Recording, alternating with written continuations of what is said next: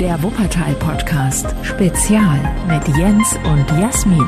Und dieses Mal auch mit unserem Chefredakteur Georg Rose. Wir machen das große Interview zu ein Jahr Uwe Schneidewind. Also wenn man es ganz genau nimmt, ist er glaube ich schon ein bisschen älter, aber seit einem Jahr, seit einem Jahr ist er jetzt Oberbürgermeister von Wuppertal. Ja. Ne? Ja, ganz genau. Ja, was hat er denn gemacht in diesem einen Jahr? Was hat er sich vorgenommen? Was hat geklappt? Was hat vielleicht nicht geklappt? Was äh, ja ist vielleicht sein großes Problem? Wir sprechen eben drüber mit ja. Georg. Hm?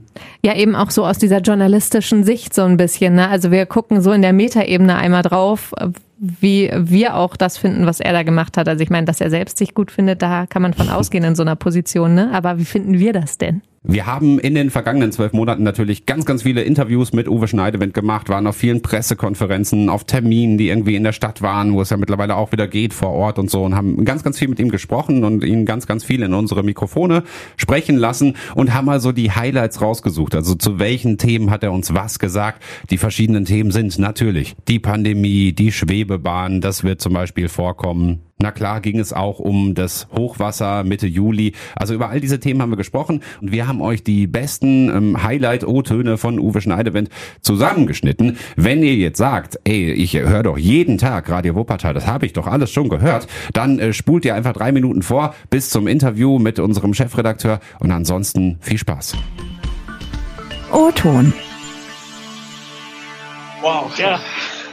ziemlich ergriffen angesichts dieses äh, sozusagen absolut dramatischen Finales, den Mut der Wuppertaler Wuppertaler, sich auf diese besondere Konstellation einzulassen, einem Sohn dieses Vertrauen zu schenken. Also macht mich unendlich stolz auf die Stadt. Wir haben, glaube ich, noch ziemlich lange weiter gefeiert. Wenn man immer noch gegen eine Maske anreden muss, da habe ich heute Morgen auch erst gemerkt, wie viel Stimme das gekostet hat. Ja, also ich muss sagen, nach, auch nach drei Tagen macht es Spaß. Ich hoffe, es macht auch die kommenden fünf Jahre richtig Spaß. Ich habe schon einen relevanten Anteil meiner Zeit jetzt hineingesteckt in das, was ich als 100-Tage-Programm angekündigt habe. Das sind ja acht nach, wirklich nach vorne gerichtete Punkte.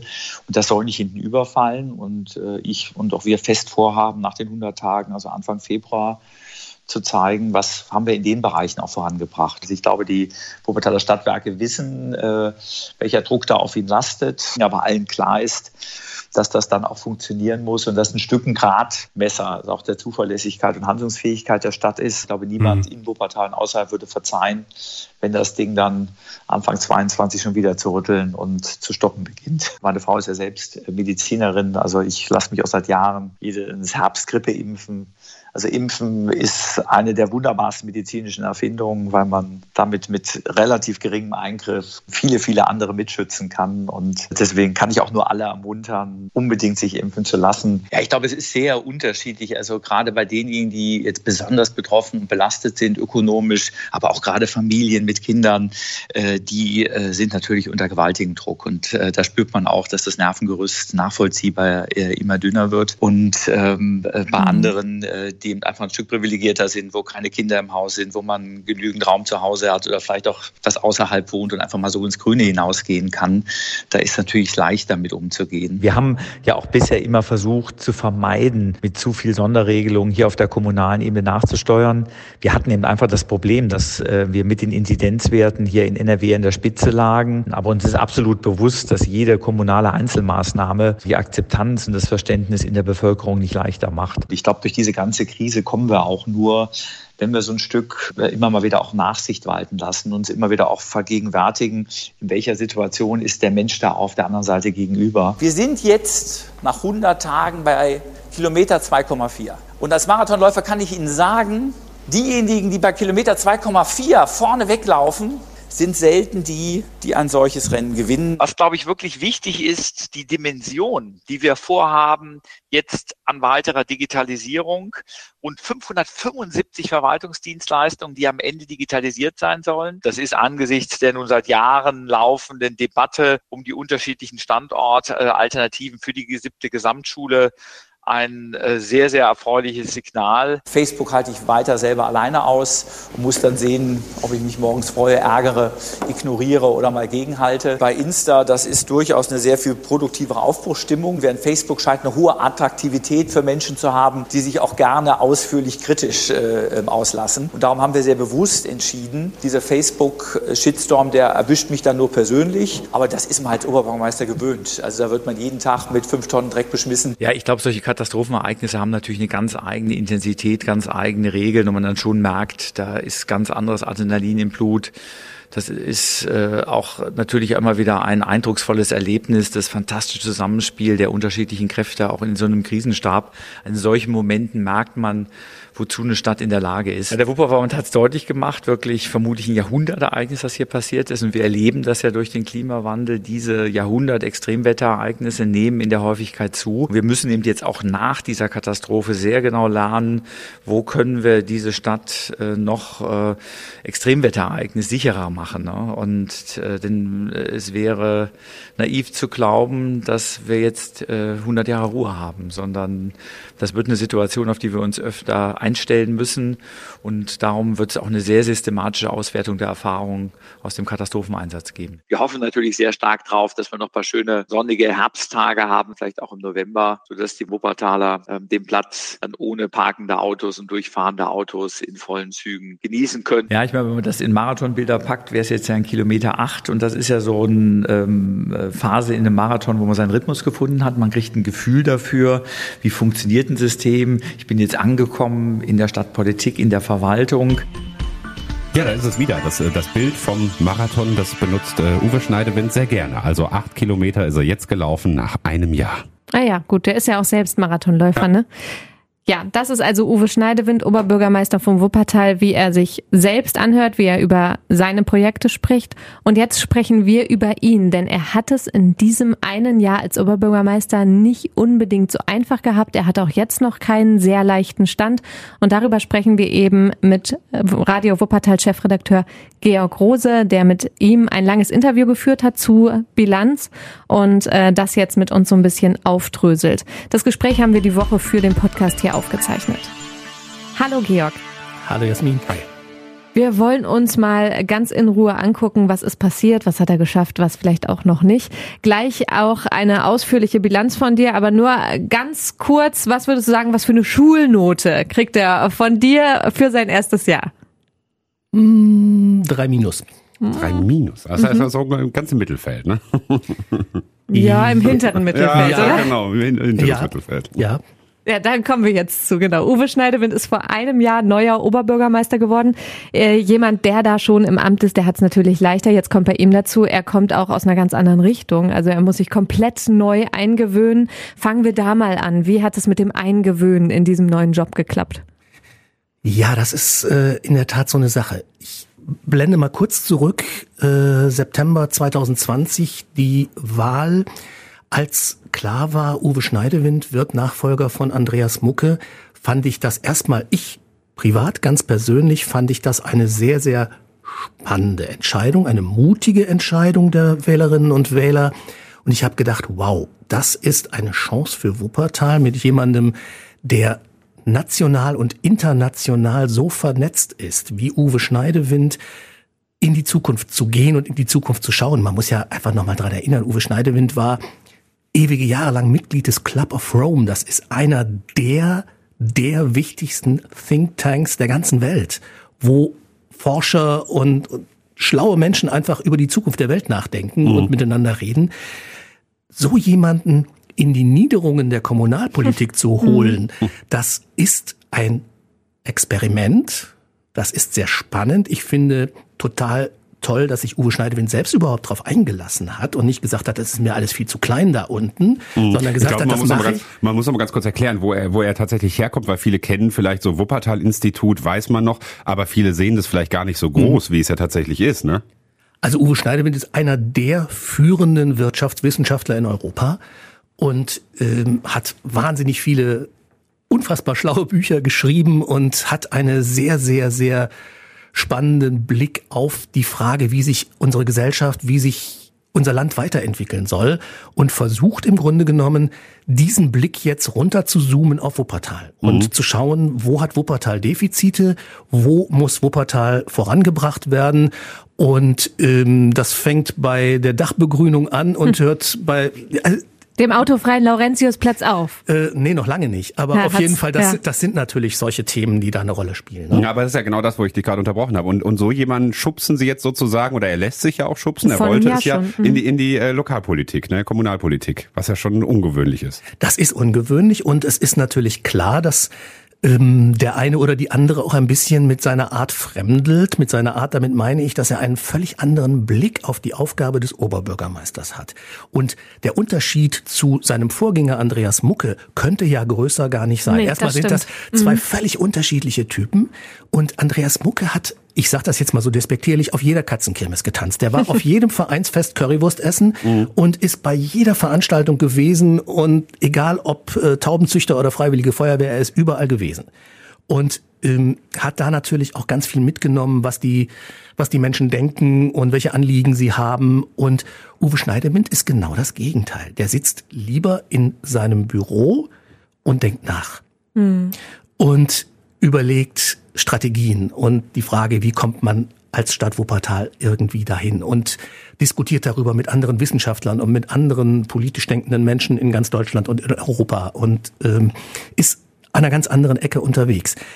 Und äh, er hat auch nie versprochen im Wahlkampf, das muss man auch sagen, er hat nie versprochen, dass er der persönliche Kümmerer ist und dass er überall unterwegs ist, sondern er hat versprochen, er will das große Ganze in den Blick nehmen und er will schauen, dass er Wuppertal da vorwärts bringt, wo die Stadt noch nicht so gut aufgestellt ist. Wird ihm das jetzt, ich will das Wort nicht zu hoch hängen, aber wird ihm das so ein bisschen zum Verhängnis? Also ich weiß gar nicht, vielleicht ist es ihm ja auch egal, ob er wiedergewählt wird oder nicht oder so, aber ähm, was ich so das Gefühl habe, dass viele Wähler und Wählerinnen, vor allem die, die eigentlich lieber Herrn Mucker hatten natürlich, ähm, die jetzt äh, schwer enttäuscht sind und sagen, ja, wir sehen den ja gar nicht. Also genau das, was du gerade beschrieben hast, ne? Also zum Beispiel äh, Uwe Unsichtbar, das hat äh, Julie bei Instagram auf unserem Beitrag kommentiert, was ich irgendwie ganz lustig fand. Aber ähm, es, äh, wird ihm das jetzt zum Vorwurf und zum Verhängnis? Ja, so ein bisschen. Also ich glaube, es ist vielleicht mehr so, also was es trifft, ist Ernüchterung. Ne? Weil ähm, natürlich hatten manche haben von vornherein gesagt, ach, jetzt kommt so ein Grüner und der hat so spinnerte Ideen, wenn man beispielsweise keinen äh, autofreien Laurentiusplatz möchte oder solche Dinge.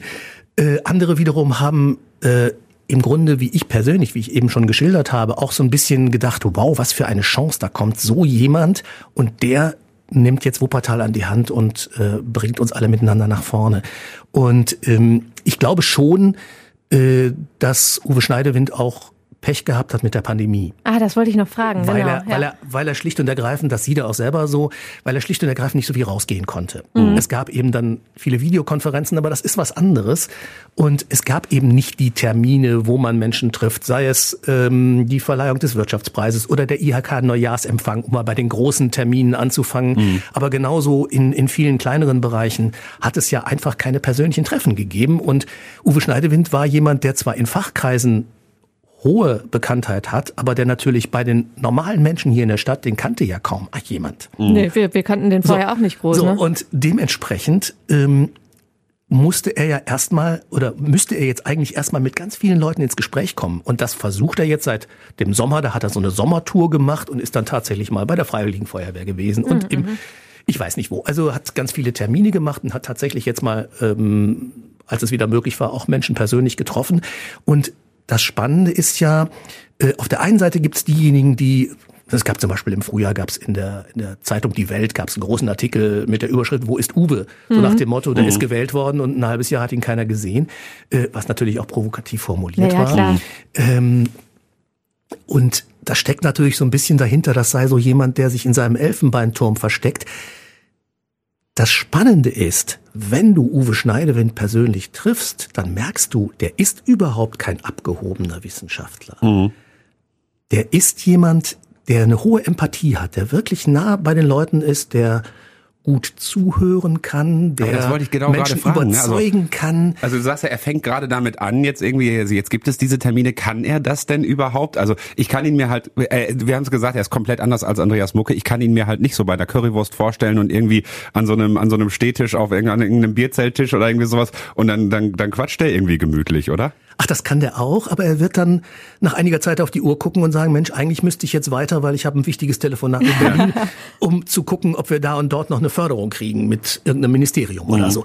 Ähm, Also das kann er auch, aber ich glaube, sein Ding ist mehr dann in bei Terminen, wo es um konkrete Projekte geht, um ganz äh, bestimmte Fragen geht, da mit Menschen gemeinsam Lösungen zu entwickeln. Also der ist jetzt nicht so derjenige, der auf dem Schützenfest auftaucht oder auf dem Weihnachtsmarkt äh, drei Freitage hintereinander drei Glühwein trinkt. Aber man das muss ist sich ja auch nicht sein nicht, Ding. man muss sich ja auch nicht immer verstellen, ne? wie die Nee, Bundeskanzlerin, aber das die hat ja irgendwie an nichts mit Verstellen Rosenmontag zu äh, tun. aussieht, äh, als hätte sie gar keinen Spaß da dran. Nee, aber und, ne? schau mal, wir haben heute Morgen haben wir im Radio drüber gesprochen und ähm, ich habe mir angehört, was er gesagt hat und habe gemerkt, boah, das sind da ganz verschachtelte Sätze. Also wenn er spricht, man merkt, wie er dabei denkt Ja. und ähm, ich habe ich hab mir sowas gewünscht, weil wir im Radio natürlich auch lernen, so zu sprechen fürs Hören und sehr einfache, klare Struktur in unseren Sätzen zu haben. Ähm, das, deswegen habe ich mich gefragt, ähm, müsste der das mal lernen? Ganz einfach gefragt. Ja, äh, defini definitiv ja. Und ähm, wenn ich sein Berater wäre, er hat ja so viele Menschen in seinem OB-Büro um sich geschart wie nie zuvor ein anderer Oberbürgermeister. Und da werden auch welche für Kommunikation bezahlt. Und ähm, was die tun für ihr Geld, weiß ich nicht. Also jedenfalls so richtig ihren Job machen tun die nicht. Wenn ich Berater wäre, würde ich sagen, lieber Uwe, guck mal, das musst du nicht in Wuppertal an der Volkshochschule machen, das ist peinlich. Such dir einen der besten Rhetoriktrainer aus, den es gibt in Deutschland und zu dem fährst du nach Berlin, nach Paderborn oder nach Pusemuckel und schließt dich ein Wochenende mit dem weg und lässt dir einfach mal spiegeln, wie du redest und versuchst zu lernen, wie kann ich normal mit Menschen sprechen. Das Spannende ist ja, der hat jetzt gar nicht so eine so eine Wissenschaftlersprache, wo du denkst, oh, da sind so viele Fremdwörter, die verstehe ich alle gar nicht. Der spricht Deutsch. Aber der spricht ein ziemlich verquastes Deutsch, finde ich. Da ist immer von Prozessen die Rede. Oder er spricht nicht ähm, davon, da muss man mal miteinander reden, sondern sagt er, ja, da müssen wir mal eine Gesprächssituation suchen. Ja. ja und das ist natürlich, das, das klingt, das ist simpel. Jeder weiß, was gemeint Das ist. passt uns Radioleuten natürlich auch es- gar nicht in es den Kram. Klingt, es klingt einfach blöd und äh, damit äh, triffst du natürlich ganz bei ganz vielen Leuten auf Widerstand automatisch, weil das so äh, da ist einfach irgendwie was funktioniert da in der Kommunikation dann nicht. Ne? Wie gesagt, das ist einfach er ist ein total netter und sympathischer Kerl. Ich habe niemanden getroffen, selbst in seinen bei den härtesten politischen Gegnern ist niemand, der sagt, der ist nicht nett, sondern die sagen alle, wir kommen nicht so richtig an ihn ran. Und da baut er, glaube ich, zum Teil selber Barrieren auf, weil eben die Sprache ist eines ähm, und die Frage, bei welchen Terminen taucht er dann auf. Und ich glaube, er hat insgesamt dieses Thema, wie kommuniziere ich mit den Menschen hier in der Stadt, das hat er unterschätzt. Und es hat ihm offensichtlich auch niemand dabei geholfen, da besser zu werden. Und das ist, wenn ich vorhin gesagt habe, drei Minus als Schulnote, dann meine ich damit ehrlich gesagt gar nicht, was er tatsächlich geleistet hat. Ich kann es nicht wirklich beurteilen, das ist das Problem. Und das können ganz viele nicht. Und ähm, ich glaube, wenn Uwe Schneidewind es schafft, in der Kommunikation wirklich eine dicke Schippe draufzulegen, ich, ich fände es total schön, wenn er nicht der normale Politiker wird, wie jeder andere. Weil ne, Politik hat ja immer viel mit Taktik und mit Kalkül zu tun und dann wir kennen das ja als, als Journalisten sehr gut, dann, dann rufst du jemanden an, um eine Frage zu einem bestimmten Oh ja. Thema zu kriegen. Was? Und dann kriegst du erstmal ganz offen was erzählt, was sie denken, und dann sagst du, so, jetzt mach ich das Mikro an und dann erzählen die was völlig anderes. so, äh, weil sie dahinter schon wieder irgendeinen Hintergedanken haben, wie sie jetzt den noch überzeugen und da noch jemanden und so weiter und dem noch einen mitgeben. Und so ist er nicht. Der, der sagt, was er denkt und erklärt, warum er das so denkt. Und genau das muss er aber jetzt transparent machen. Das ist doch der Punkt. Ich fänd's total schade, wenn Uwe Schneidewind auf einmal normaler Politiker wäre. Ja, aber er hat ja noch vier Jahre, ne? Also es ist ja jetzt gerade mal so das erste Jahr vorbei. Ganz genau. Und das finde ich auch spannend, wenn ich das noch eben sagen darf. klar. äh, er sagt selber, äh, er sagt selber, das ist ja das Spannende an Demokratie. Jetzt habt Wuppertal für fünf Jahre jemanden, äh, der ist der Visionär. Und wenn dann nach fünf Jahren alle sagen, um Himmels Willen, jetzt hätten wir aber gerne mal wieder jemanden, der mit uns Currywurst isst, dann können sie mich ja abwählen. Aber vielleicht, vielleicht ändert sich ja noch was. Gut, das sind sehr offene Worte. Ja, lass uns, lass uns das Negative damit abschließen. Du, du hast ja auch mit den anderen Parteien gesprochen. Das ist jetzt wenig überraschend, dass die alle irgendwie wenig begeistert sind oder alle irgendwie einen Grund haben, warum er das irgendwie schlecht macht. Was vielleicht schon so ein bisschen überraschend ist, dass er sogar seine eigene Partei sagt, oh ja, da geht schon noch ein bisschen mehr. Ja, die merken natürlich auch, ähm, dass er noch nicht so die große Begeisterungswelle ausgelöst hat, wie man sich das vielleicht äh, erwünscht hat. Die Grünen an sich sind mit dem, was er macht, total zufrieden. Aber mhm. ich glaube, auch sie wünschen sich, dass er äh, sich besser verkauft. Bei der CDU sieht es halt noch ein bisschen anders aus. Äh, da gibt es einen Teil der Leute in der Partei, die einfach immer noch damit hadern, dass sie eben keine eigene Kandidatin, keinen eigenen OB-Kandidaten ja. hatten. Und ähm, vielleicht auch ein Stückchen zu Recht die Sorge haben, dass die CDU äh, ein bisschen untergeht. Ähm, hm. unter das einem tut sie ja gerade sowieso irgendwie bundesweit. Ne? also das, ne? ja, passt ja, das klar. irgendwie ja. und natürlich jetzt da auch schon der Blick auf die Landtagswahl nächstes Jahr gerichtet wird. Insofern ist man irgendwie, jetzt war Bundestagswahlkampf, jetzt kommt Landtagswahlkampf und irgendwie ist man im Dauerwahlkampf mhm. und ähm, da vielleicht dann nächstes Jahr im Mai, wenn die Landtagswahlen hinter äh, uns liegen, dann auch so ein bisschen Normalität wieder ein äh, einkehrt. Mhm. Bei, bei der SPD ja, da ist der große Phantomschmerz nach wie vor. Ähm, Andreas Mucke ist abgewählt worden als ihr Mann. Lustigerweise wollten die ja großteils vorher den Mucke gar nicht. Die haben ihn aufgestellt gegen Peter Jung fünf Jahre vorher, mhm. weil sie gedacht haben, wir haben sowieso keine Chance und dann verheizen wir keinen guten Kandidaten, deswegen schicken wir den Mucke ins Rennen und der hat es naja, dann geschafft. Der, also, in dem haben sie sich getäuscht. Ja, Vielleicht das, kommt er wieder in, das, in, vier Jahren das, oder was. Das ist ja alles so, so verrückt an der Wuppertaler Kommunalpolitik. Ja. Also die SPD ist nach wie vor sauer, dass ihr Mann abgewählt worden ist und ähm, die FDP, ja, die ähm, suhlen sich so im äh, Mainstream im Moment, was Schneidewind angeht und mhm. sagen, das ist ein abgehobener Akademiker, der mit den Leuten nicht umgehen kann.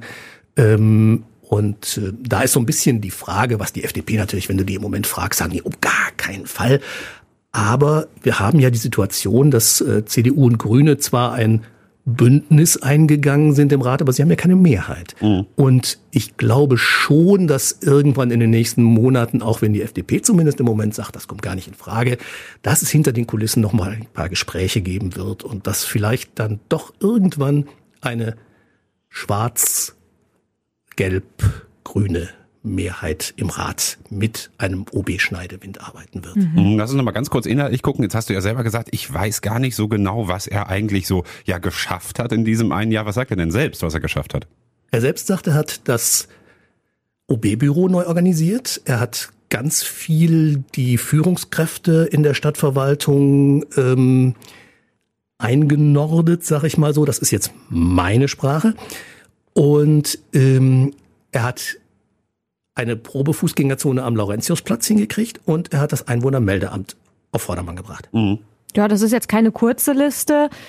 So dass ja. das mit dem ja ja ich habe auch das mit dem Oberbürgermeisterbüro habe ich gedacht ja hier unsere Redaktionsassistentin die hätte das in einer Woche gemacht ne? Naja, hat einmal Seite, durchgefegt mal, das Einwohner nee, weiß ich nicht was das, dahinter das, steckt das Einwohnermeldeamt wo, wo sich so viele darüber beschwert haben jetzt läuft es da gut. Ich glaube nur das wird ja der, der normale Mensch in Wuppertal wird das jetzt nicht sagen so ah das hat der Schneidewind aber super gemacht ja, das kriegt man vielleicht dann gar nicht so mit. Auch da ist es wieder Kommunikation das müsste er vielleicht irgendwie noch mehr nach vorne stellen so von wegen soll sich ja jetzt auch nicht als Retter darstellen aber so das habe ich für euch geschafft geschafft oder irgendwie so, ne? Oder was, was meinst du, Georg?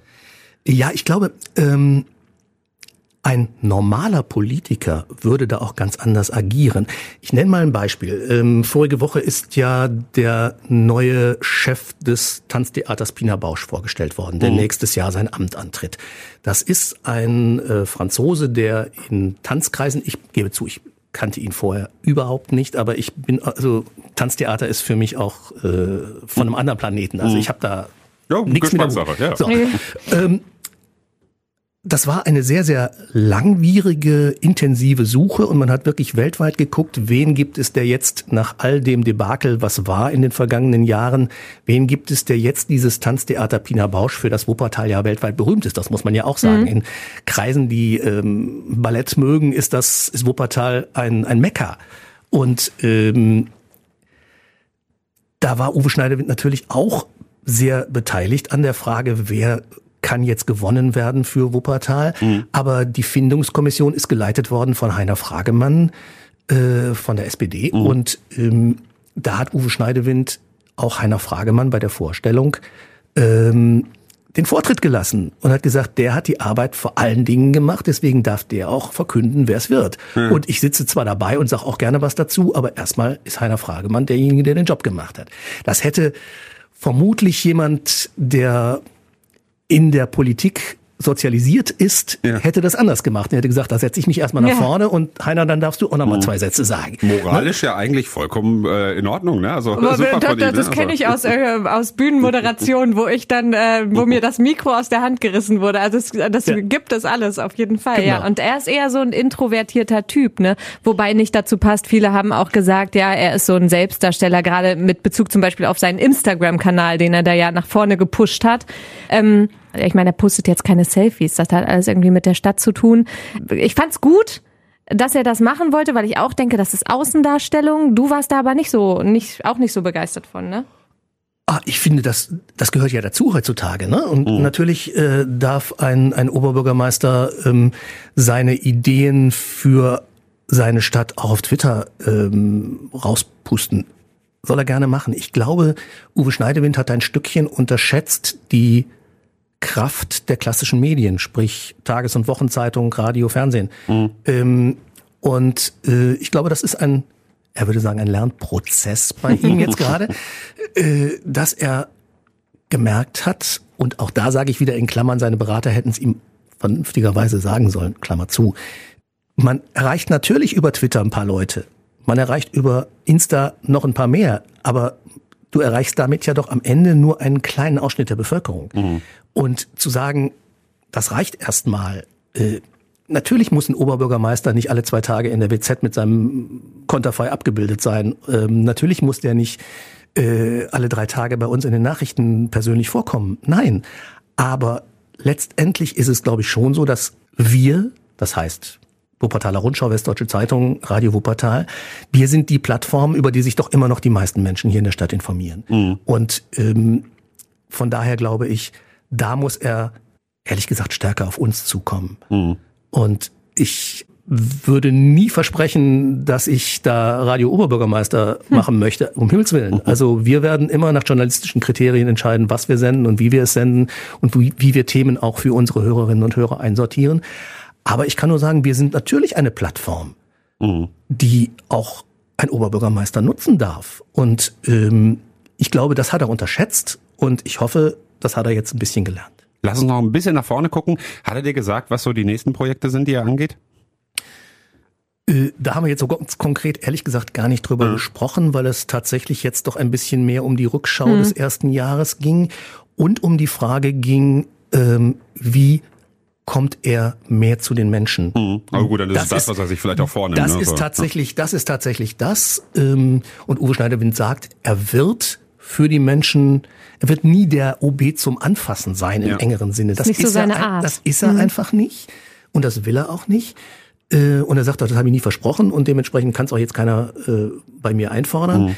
Äh, aber er will präsenter sein. Er will bei Veranstaltungen sichtbar sein, er will ansprechbar sein und äh, er verspricht tatsächlich, dass in den nächsten Wochen und Monaten ganz, ganz viele Menschen hier in der Stadt ihn persönlich kennenlernen können, bei welchen Terminen auch immer, bei welchen Gelegenheiten auch immer. Am Weihnachtsmarkt. Und ich, ich denke, ja, ja, vielleicht auch, aber im Grunde genommen ist das eben wieder nicht so sein Ding. Ne? Ja, da muss er durch. Ja, also ich bin, bin sehr gespannt, wie er das jetzt handelt und welche Schlussfolgerungen er jetzt aus seinem ersten Jahr zieht. Nun ist ja auch das Thema Pandemie hoffentlich ein Stückchen weniger Ja. präsent. Da müssen wir mal gucken, was der Winter so bringt. Aber äh, letztendlich werden wir ihn in einem Jahr in der Zweijahresbilanz, die wir dann sicher ziehen werden, werden wir ihn daran messen, ob er in der Kommunikation tatsächlich ein Stückchen weitergekommen ist oder ein großes Stück weitergekommen ist. Und dann kommen wir wahrscheinlich von der 2 Minus auch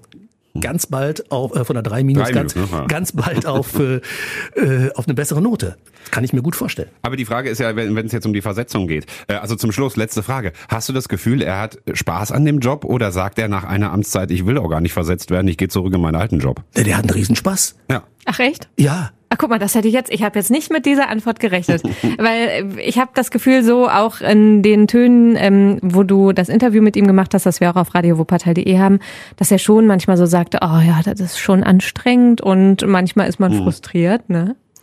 Aber er hat das große Ganze im Blick. Vielleicht ist es das, oder? Ja, aber da passt es wieder. Ja, ja, ja. Also, also er hat, glaube ich, eine große Freude daran, äh, auf diese ungewöhnliche Art und Weise eine Stadt zu lenken. Und äh, ich bin gespannt und hoffe sehr, dass mein persönliches Gefühl, das ich vor einem Jahr nach der Wahl hatte. Wow, das ist eine Chance. Mhm. Ein Wissenschaftler wie Uwe Schneidewind, ein solcher Kopf wie er, dass der Wuppertal an vielen Stellen voranbringen kann. Und ich hoffe, dass mich diese Idee von vor einem Jahr nicht komplett getäuscht hat. Jetzt muss er diese Freude, die er am Job hat, nur noch irgendwie äh, rüberbringen und ein bisschen klarer machen, was er da will. Ne? Genau. Vielen Dank, Georg. Es war ein ganz spannendes, langes Gespräch. Danke euch. Ein Jahr Oberbürgermeister Uwe Schneidewind und das komplette Interview, das Georg geführt hat, das findet ihr auf radiowuppertal.de. Und wir hören uns wieder ganz turnusmäßig im Podcast am Freitag. Schöne Woche. Jo, schöne Woche. Das war der Wuppertal Podcast. Spezial mit Jens und Jasmin. Präsentiert von Radio Wuppertal.